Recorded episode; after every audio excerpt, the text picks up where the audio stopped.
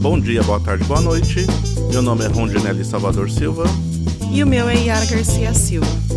Nós somos médicos psiquiatras e esse é o Psiquiatria a deux. O tema desse episódio é Remédio psiquiátrico vicia? Pois é, antes de entrar no tema, vamos começar com os avisos gerais como fazemos em todos os episódios. Psiquiatria é um podcast sobre saúde mental a partir da perspectiva da psiquiatria e do diálogo com diversas áreas do conhecimento. Para você que está chegando, o podcast é uma forma de comunicação similar ao programa de rádio, em que você pode ouvir o conteúdo enquanto trabalha, estuda ou se diverte fazendo outras coisas. Psiquiatria D é um podcast independente feito recursos próprios meus e da Yara. A gente convida vocês para que divulguem, compartilhem os episódios desse podcast e que ajudem a gente a construir os próximos episódios também. Já estamos com páginas no Facebook, no Instagram, no Twitter e agora você pode encontrar também nossos episódios no YouTube, no canal Psiquiatria AD. Hoje vamos falar sobre as medicações psiquiátricas. E já adianto que medicação psiquiátrica é considerada um psicotrópico. De acordo com a definição do OMS, os psicotrópicos são constituídos de compostos que agem no sistema nervoso central, causando alterações de conduta, humor, cognição e estado mental, incluindo os medicamentos com ações alucinógenas, tranquilizante e antidepressiva. No Brasil, em 2009, segundo o mapa de medicação da Anvisa, o qual mostra qual o princípio ativo mais vendido nas farmácias privadas do Brasil, o clonazepam, um psicotrópico que é um ansiolítico, do qual iremos falar muito hoje, ele é o mais vendido no Brasil, num total de 7,5 milhões de caixas por ano. Ele foi o princípio ativo mais vendido em 22 unidades federativas, ficando em segundo lugar apenas em três unidades federativas e em terceiro lugar em apenas duas. E eu acho que muita coisa não mudou, não é, Yara? O uso de medicamentos psiquiátricos ele anda cada vez maior, a gente vê uma demanda, inclusive, maior sobre o. Vê pessoas falando sobre o uso de medicações também, seus efeitos benéficos, os efeitos colaterais que eventualmente tiveram com esses medicamentos. E eu acho que esse episódio de hoje tem como objetivo ajudar a gente a começar a desmistificar um pouco dos mitos das medicações psiquiátricas. Tem gente que está ouvindo agora que possa ter uma percepção de que, olha, a medicação psiquiátrica não serve para nada, o efeito disso não é nenhum, e não vejo por que alguém utilizaria uma medicação como essa. Por outro lado, tem quem sofra com medo de efeitos que não existem ou que são superfaturados que estejam relacionados com o uso da medicação psiquiátrica e acabam, portanto, se afastando ou afastando pessoas próximas de um tratamento psiquiátrico que possa ser fundamental para o bem-estar seu ou das pessoas envolvidas. Queria começar aqui reforçando que as medicações psiquiátricas são seguras quando utilizadas por tempo e doses adequadas sob supervisão médica. São úteis no processo de tratamento de sofrimento psíquico e podem ser utilizadas ou não, segundo o quadro clínico de cada um e também segundo a demanda de cada um. Agora, um pouquinho antes de falar sobre isso, seria interessante se a gente falasse sobre a história dos medicamentos psiquiátricos, porque nem sempre foi assim. Para quem não está próximo da psiquiatria, ou para quem está próximo mas nunca parou para refletir sobre isso, pode ser um bom momento agora. A psiquiatria nem sempre trabalhou com a ideia de medicamento psiquiátrico. A gente já reforçou aqui em outros episódios o quanto a psiquiatria é uma especialidade jovem. Tem um pouco mais aí de 200 anos de idade, dependendo da referência que você utilizar para pensar a história dessa especialidade. E a maior parte do tempo a psiquiatria não teve uma formulação biológica que desse conta, deste ponto de vista, de entender como é que o sofrimento psíquico se manifestava no corpo ou a parte do corpo. Portanto, o uso de medicação é resultado de uma formulação recente dentro da psiquiatria, mais especificamente da década de 50. Antes disso, existia uma busca por diversos teóricos médico-psiquiátricos, mas que não conseguiam ainda grandes subsídios, então, você conseguia descrever os quadros clínicos, conseguia descrever os maneirismos, conseguia descrever as apresentações e até o curso de desenvolvimento de certos ou de certas formas de sofrimento. Acontece que uma formulação que identificasse no corpo da pessoa algum gatilho disparador ou até o uso de alguma substância que pudesse alterar as condições de sofrimento psíquico era algo muito distante.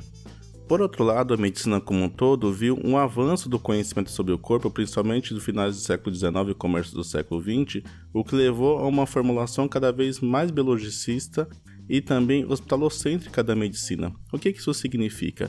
Que cada vez mais foi se entendendo que a razão do sofrimento das pessoas e aqui existe uma confusão, obviamente, seria causada aí por algum aspecto relacionado com o seu corpo.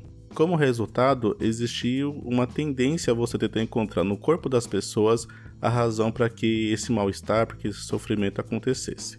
Para além disso, começou-se também, principalmente no século XX, uma ideia de que o local de tratamento mais adequado para o sofrimento das pessoas seja o hospital. E veja, ainda hoje essa ideia perpassa por todos nós.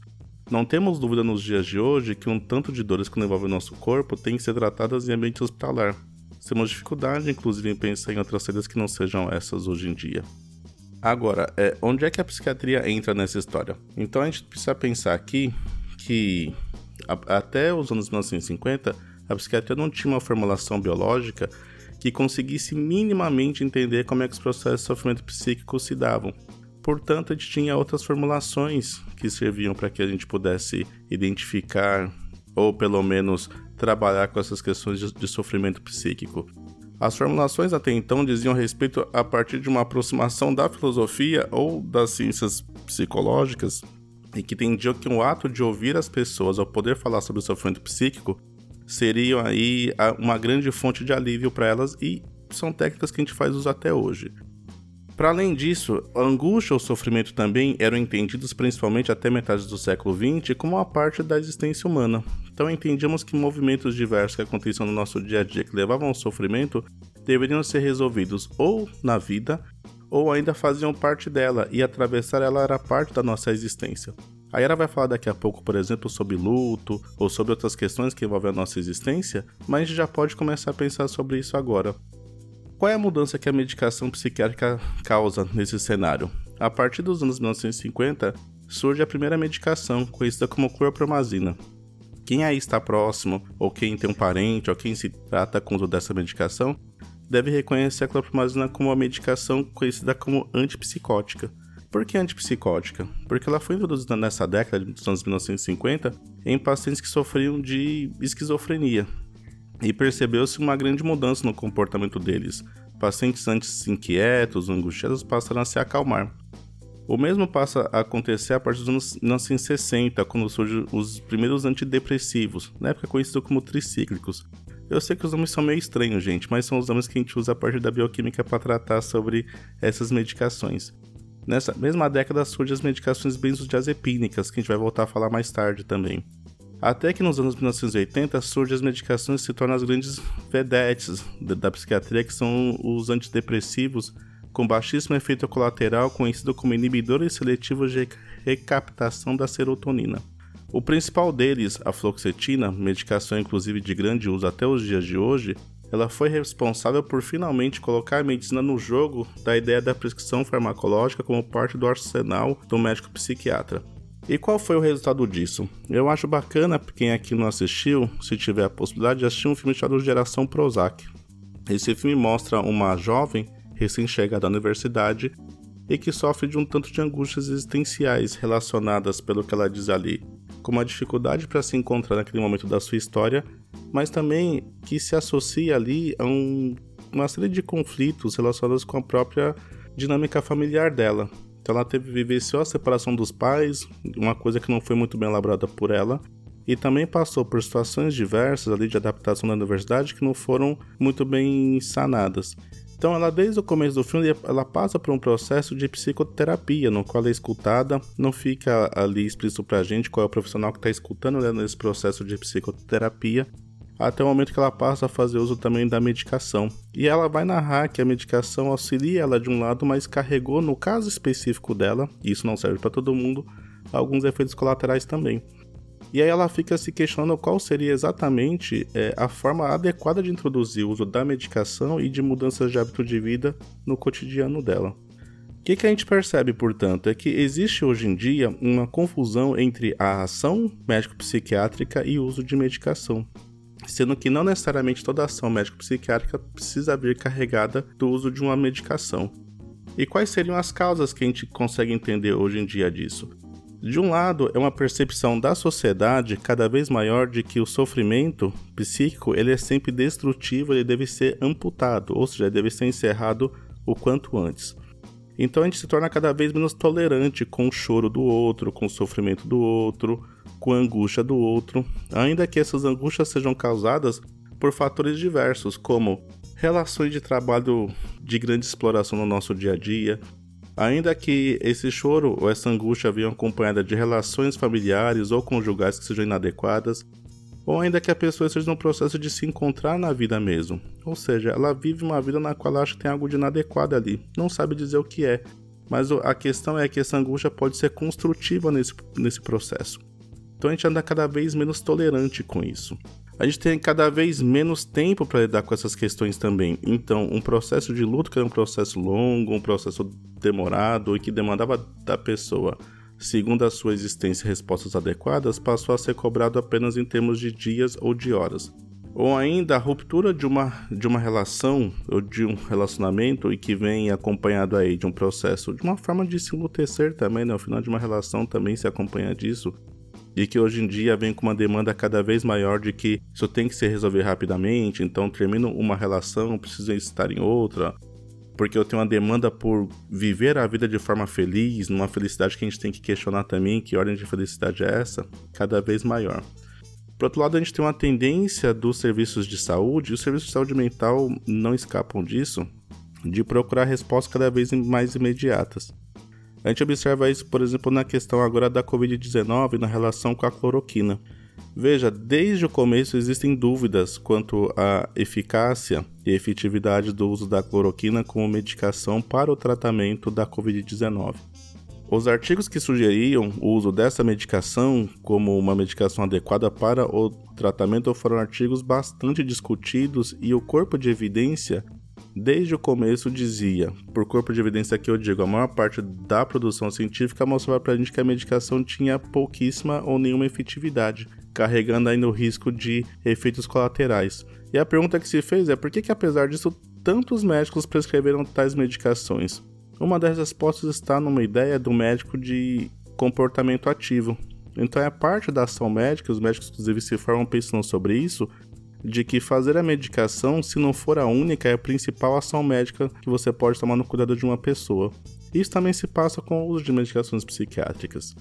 Então existe uma cobrança ainda nos dias de hoje cada vez mais intensa, e eu falo isso como professor de psiquiatria também, para que a gente possa formar os médicos para que eles tenham uma, uma, atitude cada vez mais crítica e reflexiva sobre a maneira como se fazem os diagnósticos e também a necessidade de introdução de medicação por vezes, um pouco mais de escuta, um pouco mais de conversa, um pouco mais de paciência, e você começa a desenrolar outros temas que possam ser úteis e uma construção de um projeto terapêutico cada vez mais amplo com o sujeito que vem procurar ajuda com você.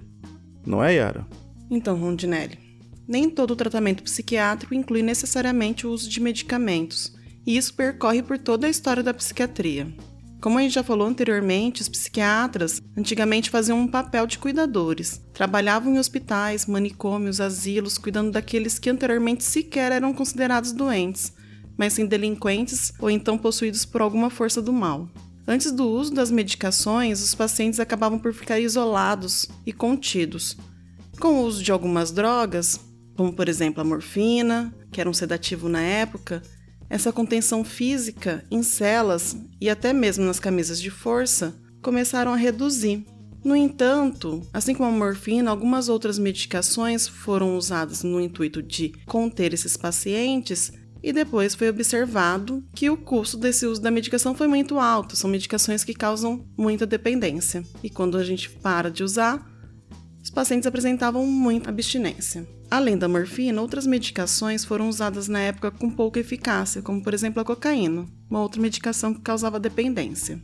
No século XX, até os anos 50, predominavam as técnicas de psicoterapia como tratamento dos pacientes psiquiátricos, principalmente os não tão graves, como os que precisavam ficar contidos. A partir daí, começaram a surgir os remédios, as medicações mais indicadas para o uso do psiquiatra. Essas terapias que foram usadas principalmente até os anos 50, boa parte delas elas eram construídas por médicos ou mais especificamente os psiquiatras. As mais conhecidas delas foram a psicanálise, a psicologia analítica e a terapia em grupo. Houve uma mudança significativa a partir dos anos 80, como você disse anteriormente, com o maior uso das medicações antidepressivas. Mas atualmente a psiquiatria pode tomar linhas de ação não farmacológicas, como o tratamento valendo-se de psicoterapia ou outras atividades terapêuticas. Diante do tratamento do paciente, o psiquiatra pode tanto fazer a psicoterapia ele mesmo, como pode encaminhar o paciente para um psicólogo.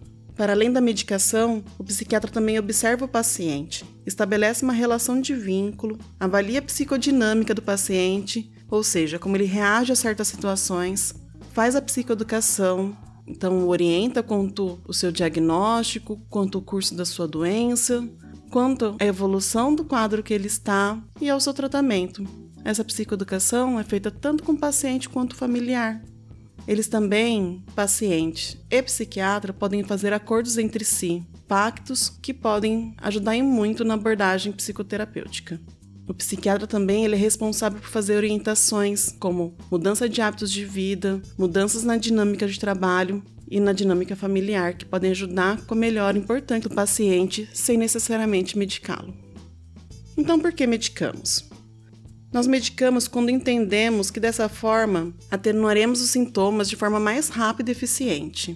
No entanto, também reconhecemos que muitos quadros têm melhora importantíssima, principalmente com a aliança entre medicação e psicoterapia, como por exemplo nos casos dos transtornos de personalidade e nos casos de tentativa ou de ideias de suicídio. É possível optar por não medicar em quadros de ajustamento, como o Rondinelli falou anteriormente. Então, nos quadros de luto, nos quadros em que a pessoa rompeu um relacionamento ou que tem um estresse focal no trabalho, tudo isso pode ser trabalhado sem o uso da medicação. E em outras situações é possível optar pelo uso de medicações ou não. Por exemplo, nos casos leves de ansiedade ou depressão, que como falamos antes em outros episódios daqui do Psiquiatria D, essas doenças elas são causadas por múltiplos fatores. E a princípio, quando estão nas etapas iniciais, elas podem melhorar durante a psicoterapia, através da mudança dos hábitos de vida, dando hábitos saudáveis, e por orientações quanto a posturas cotidianas em relação ao trabalho ou à família. Ou seja, é importante traçar junto com o paciente todo um projeto terapêutico e não só a medicação. Pois é, Yara, para você que está ouvindo a gente aí também, esse é o Psiquiatria D, no seu sétimo episódio, que traz a seguinte dúvida se remédio psiquiátrico vicia. A Yara citou aí, por exemplo, de os transtornos de ansiedade, os transtornos depressivos, já temos episódios aqui, se você procurar no nosso catálogo, você vai encontrar já a nossa nossa forma de pensar e como é que a gente tem feito isso dentro da psiquiatria nos dias de hoje também. Pra gente continuar aqui nesse tema, eu queria começar aqui falando sobre o que é essa ideia de viciar, né? Porque a psiquiatria não usa o termo vício, ela usa o termo dependência química para pensar na relação que a gente estabelece com uma substância que pode ser uma relação danosa, uma relação ruim. Primeiro lembrar que é um tema estigmatizado, então quando a gente vai falar sobre ele, a gente já pensa necessariamente uma pessoa com uma situação de vida completamente alheia à nossa. O que em alguns casos pode ser verdade, mas não necessariamente. E uma das razões disso, é, da gente estigmatizar tanto esse tema, é porque a dependência química ela tem um caráter moral. Então a gente passa a achar que pessoas que têm uma relação de dependência com uma substância são pessoas más, ou ainda tem um caráter religioso, no qual a pessoa se sente errada por ter uma relação com uma certa substância, qualquer que seja ela, é uma relação de dependência. E surge ainda uma ideia de uma fraqueza emocional, uma fraqueza de personalidade, no qual a pessoa ela tem uma relação de dependência com relação a uma substância porque ela não foi forte o suficiente para conseguir lidar com essa substância. Essas três formas de pensar são formas equivocadas e a história mostrou isso pra gente, e tem mostrado isso pra gente sistematicamente. A dependência química é fruto de um processo multifatorial, que inclui aí um tanto de questões que vêm da própria pessoa, do ambiente que circula essa pessoa e até de uma disposição social com relação à substância envolvida. E é ruim que a gente tenha tanta dificuldade em falar sobre isso, porque isso acaba afastando as pessoas de um tratamento de um acompanhamento adequado para questões às vezes são muito simples, mais do que a gente imagina. Né? E também questões muito, muito complexas, né? que demandam aí um investimento de equipe é, médica, uma equipe multiprofissional também para fazer o suporte. Para a gente falar então de dependência química, eu queria começar falando aqui sobre que tipo de substância eu posso ter uma relação de dependência no caso dela. Então é qualquer substância, eu posso ser dependente de água, posso ser dependente químico de dipirona, pode ser dependente químico de arroz, a rigor, não. A rigor, a gente vai pensar a relação de uma substância que possa estar associada com dependência química numa substância que causa alguma alteração da maneira como a pessoa percebe a realidade e que vem acompanhada de uma relação prazerosa. Na medicina existem algumas medicações que têm esse efeito. A pessoa faz uso da medicação, a medicação ela serve para uma certa ação, mas também vem carregada aí de uma possível alteração da percepção da realidade e uma sensação de bem-estar. Por exemplo, a gente pode citar os opioides, tais como a codeína, tramadol e a morfina, que em si são medicações seguras e, quando utilizadas de forma adequada, quem aqui já fez uso sabe muito bem como é que essas medicações podem ser úteis, como é que elas são necessárias para o dia a dia. Mas que se forem mal utilizadas, carregam esse potencial também. Você que está mais antenado com as notícias de fora do país, já deve ter ouvido falar de uma crise pela qual o uso não médico dessas medicações, digo das medicações opioides, né, codeína, tramadol e morfina, tem sido publicado nos Estados Unidos.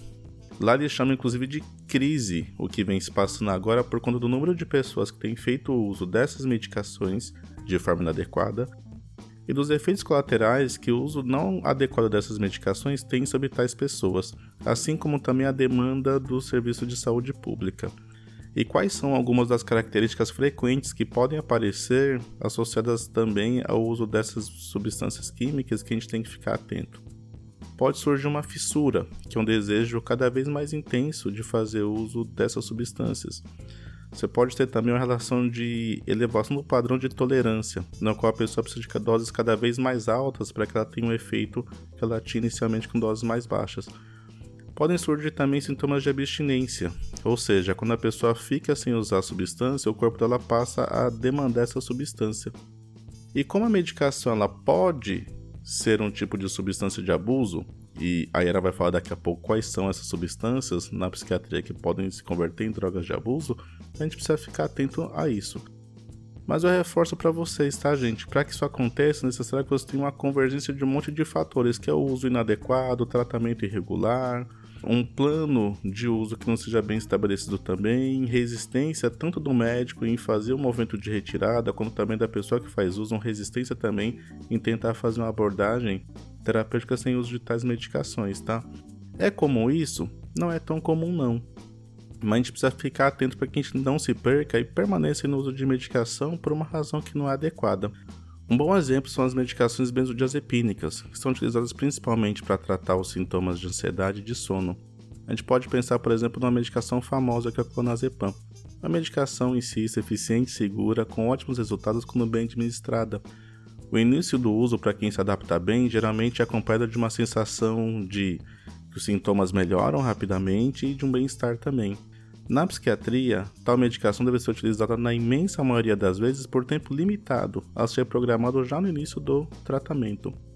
Quando isso não acontece, existe o risco de que a pessoa passe a necessitar de medicação mesmo que a causa do uso já esteja resolvida, ou seja, a pessoa começou a utilizar a medicação por conta dos sintomas de ansiedade ou de insônia, a ansiedade ou insônia se resolvem e aí a pessoa continua usando a medicação porque já não consegue ficar mais sem ela. E pior, os sintomas da suspensão do uso podem levar ainda a uma síndrome de abstinência, similares ao início do uso, ou seja, a pessoa, quando tenta parar de usar a medicação, ela passa a ficar ou com insônia ou ansiosa, no caso do clonazepam especificamente. Por isso que a gente está aqui reforçando a necessidade de ter um plano terapêutico muito bem elaborado para o uso da medicação. Para que isso aconteça também é difícil, gente. Geralmente o processo de retirada da medicação acontece aí em semanas ou em meses do uso dela. Então não é comum que a gente tenha toda essa resistência não.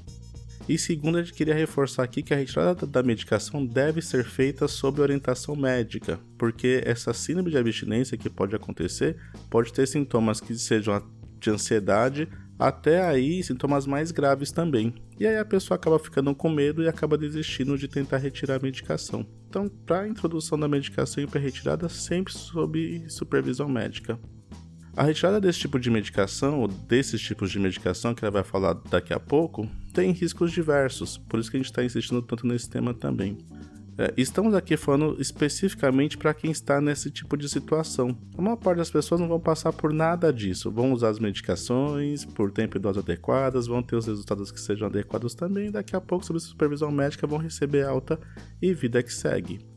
A gente está reforçando isso para que você não entre em desespero. Também, meu Deus, e agora? Estou usando medicação, será que eu devia? Converse com seu médico. Se você está usando, está sob supervisão médica, é, certamente está usando da maneira como tem que ser. E a notícia é que mesmo para você que está usando a medicação, e a gente às vezes recebe isso, né? A minha vizinha usava, me passou a medicação, consegui por outras vias.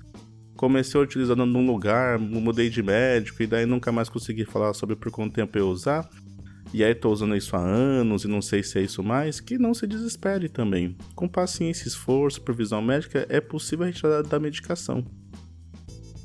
A psiquiatria é uma área da medicina como qualquer outra e fazer-se do uso da prescrição de medicação é uma possibilidade para o psiquiatra. As pessoas acreditam que os remédios psiquiátricos são medicações fortes, pouco toleradas e que deixam chapado. E não é bem assim. Qualquer remédio, psiquiátrico ou não, apresenta efeitos colaterais. Com os psiquiátricos não seria diferente. No entanto, caso o paciente apresente algum desses efeitos colaterais, que são os efeitos não desejados durante o tratamento, é possível reverter isso com um ajuste de dose, ou então orientando o paciente com o modo que a medicação deve ser tomada, e até mesmo avaliar uma alteração de prescrição para alguma substância com a qual o paciente possa se sentir melhor. Mas voltando ao tema desse podcast, quais medicamentos têm potencial para causar uma dependência? Algumas medicações com defeito uso inadequado podem sim causar dependência. No entanto, apenas quatro classes de remédios psiquiátricos podem ter esse efeito indesejado. Por exemplo, os ansiolíticos, os hipnóticos ou indutores de sono, as anfetaminas e os anticolinérgicos. Os ansiolíticos, a gente pode falar basicamente o que já foi dito antes pode falar sobre os benzodiazepínicos, os quais são os mais conhecidos, o clonazepam, que foi citado logo no começo desse podcast, que é o Rivotril, e até mesmo o diazepam, que é o Valium. Essas medicações são comumente chamadas de calmantes. Muitas pessoas fazem uso delas para dormir. No entanto, essas medicações servem para atuar rapidamente na melhora dos quadros ansiosos ou numa piora aguda, que a gente chama de crise, e para reduzir tensões. Entre os seus benefícios está uma sensação de bem-estar, de início rápido ao tomar o remédio, causada por redução da ansiedade, relaxamento muscular, redução do estado de alerta e até indução do sono. Mesmo sendo medicações muito boas, devemos sempre ficar alertas aos efeitos não desejados. Essas são medicações que causam dependência e tolerância quando mal usadas. Quando falamos em dependência, podemos apontar que o corpo passará a depender daquele remédio para dormir, ou então o paciente passa a achar que a única maneira de reduzir seus sintomas de ansiedade é tomando esse remédio. E também, ao descontinuar essa medicação, as pessoas podem apresentar sintomas de abstinência, como dores no corpo, tremores, suores, dores na barriga e até mesmo ter convulsões. Tolerância é quando, para que a substância faça efeito semelhante ao que ela fazia no início do tratamento, as doses devem ser progressivamente aumentadas. Por exemplo, muitas pessoas chegam no consultório falando: Ai, doutora, meu pai fazia uso de um remédio para dormir e ele parou. Eu, quando tive problemas para dormir, peguei e fiz uso desse remédio. E a princípio eu estava tomando um comprimido e foi muito bom, me senti muito bem, descansado. Logo depois, eu vi que um comprimido só não fazia tanto efeito e passei a tomar dois comprimidos. Também durou muito pouco tempo. Eu já estou tomando três comprimidos e não está funcionando mais. Isso é um exemplo de tolerância. As pessoas, para ter o mesmo efeito da medicação, passam a tomar elas mais, em doses maiores. Os indutores do sono, sendo o exemplo mais conhecido, o Zolpidem, são medicações usadas para dormir. Até pouco tempo, achava-se que essas medicações, diferentemente dos benzodiazepínicos, que a gente falou anteriormente, não causavam dependência ou tolerância, e são até hoje prescritas e vendidas de forma não tão controladas. No entanto, atualmente nós já sabemos que essa medicação pode sim ter efeitos de dependência e de tolerância, e que uma das questões que pode agravar tudo isso é o fato, justamente, de ter um baixo controle de venda e uma prescrição indiscriminada por profissionais da saúde que não conhecem ainda seus efeitos colaterais. Das anfetaminas, podemos citar aqui o metilfenidato, que é a ritalina que é a mais conhecida dentre elas. Essa é uma substância estimulante que é normalmente prescrita em casos bem determinados para crianças que têm um diagnóstico de déficit de atenção e de déficit de atenção e hiperatividade. Ela ajuda esses pacientes para que eles possam se concentrar por tempo maior em suas atividades e aprender melhor, trazendo assim um bom desempenho e um bom aprendizado. O que tem acontecido é um aumento de prescrições por profissionais não habilitados dessa medicação, tanto para pacientes que não têm esse diagnóstico, que são crianças, mas tem uma demanda tanto dos pais quanto da escola para um melhor rendimento, quanto para pacientes adultos que fazem um mau uso desses estimulantes, como por exemplo, usam esses estimulantes para trabalhar ou para estudar. Vou dar um exemplo de como pode se dar uma via de dependência quando essa medicação não é bem empregada.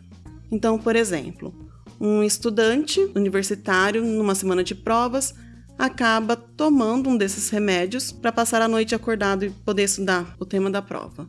Caso ele tenha um bom rendimento, ele vai associar esse rendimento ao uso da medicação, sendo que ele poderia ter estudado sem ela e ter esse mesmo bom rendimento. E aí ele passa a fazer o uso da medicação em outras provas, até um ponto que ele começa a achar que ele só tem uma, um, um adequado, um rendimento adequado na faculdade porque ele faz uso desse remédio. Então ele passa a não acreditar que ele possa estudar sem isso.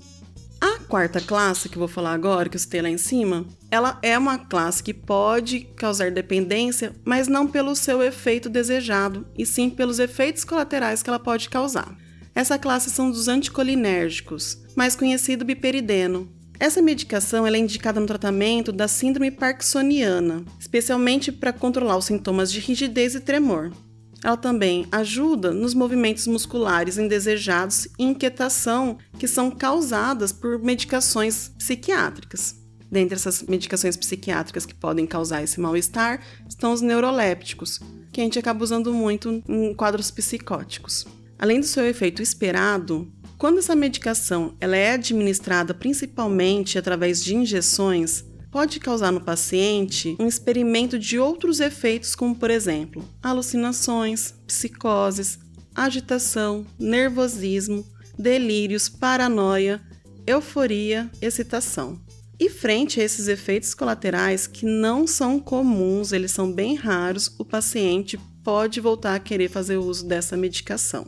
Por isso que eu falo que é bem contraditório falar que essa medicação causa não dependência, porque já é muito mais difícil que as pessoas percebam e desejem ter essas experiências. E aí vocês podem falar assim: nossa, mas causa tão mal todas essas medicações, então eu realmente não quero fazer uso de nenhuma medicação psiquiátrica.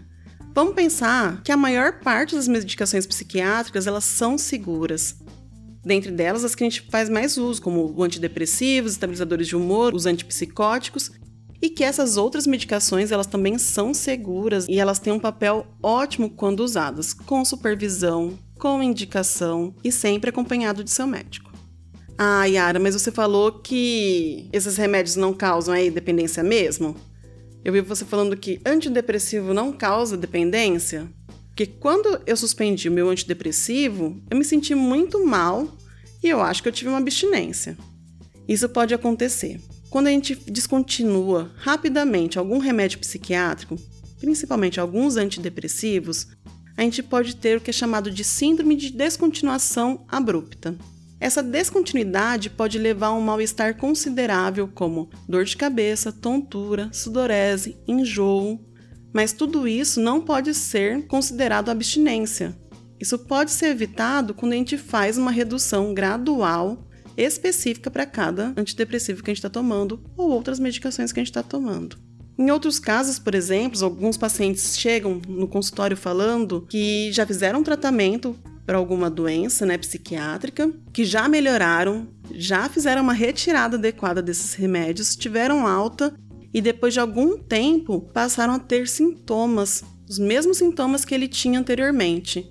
E passa a se questionar se ele não é dependente do remédio, porque com o remédio ele fica bem e sem o remédio ele volta a ter todos os sintomas. E a gente pensa que quando a gente vai falar de doenças psiquiátricas, a gente precisa ficar bem atento. Algumas doenças implicam tratamento com medicações por um período mais prolongado, em alguns casos, mesmo para o uso da vida inteira desses remédios. Até mesmo quando a pessoa não está doente por um longo período, ela precisa ficar atenta para uma possível volta desses sintomas que já foram tratados anteriormente. Para você que está aqui, vamos fazer um resumo então, já que a gente está partindo para o encerramento desse episódio. Queria começar lembrando que a gente fez uma pergunta hoje se remédio psiquiátrico vicia. Acho que a resposta, a Yara vai concordar comigo, é: se for mal utilizado, existe um risco de que algumas medicações em algumas pessoas possam levar a esse resultado.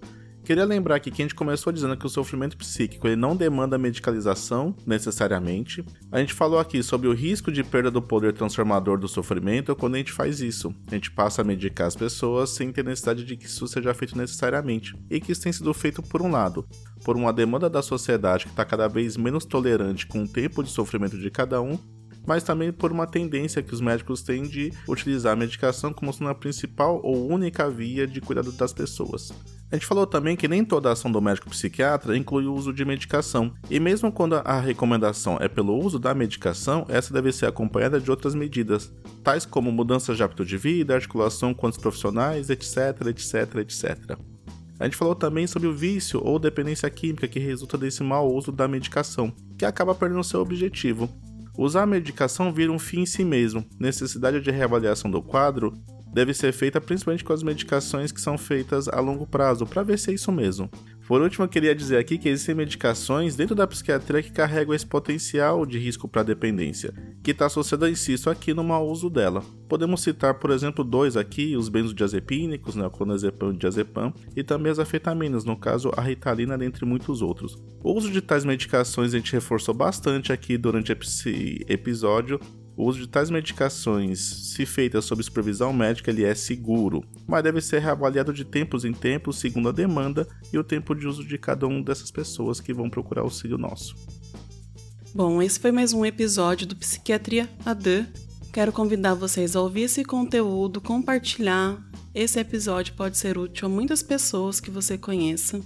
Convido também a participar nas nossas redes sociais, estamos no Facebook, Instagram e Twitter vocês podem também ouvir, além de nos encontrar nos agregadores, vocês podem nos encontrar também no YouTube. Antes de finalizar, eu queria dar uma indicação de filme também. Existe um filme muito bacana que chama Um Banho de Vida.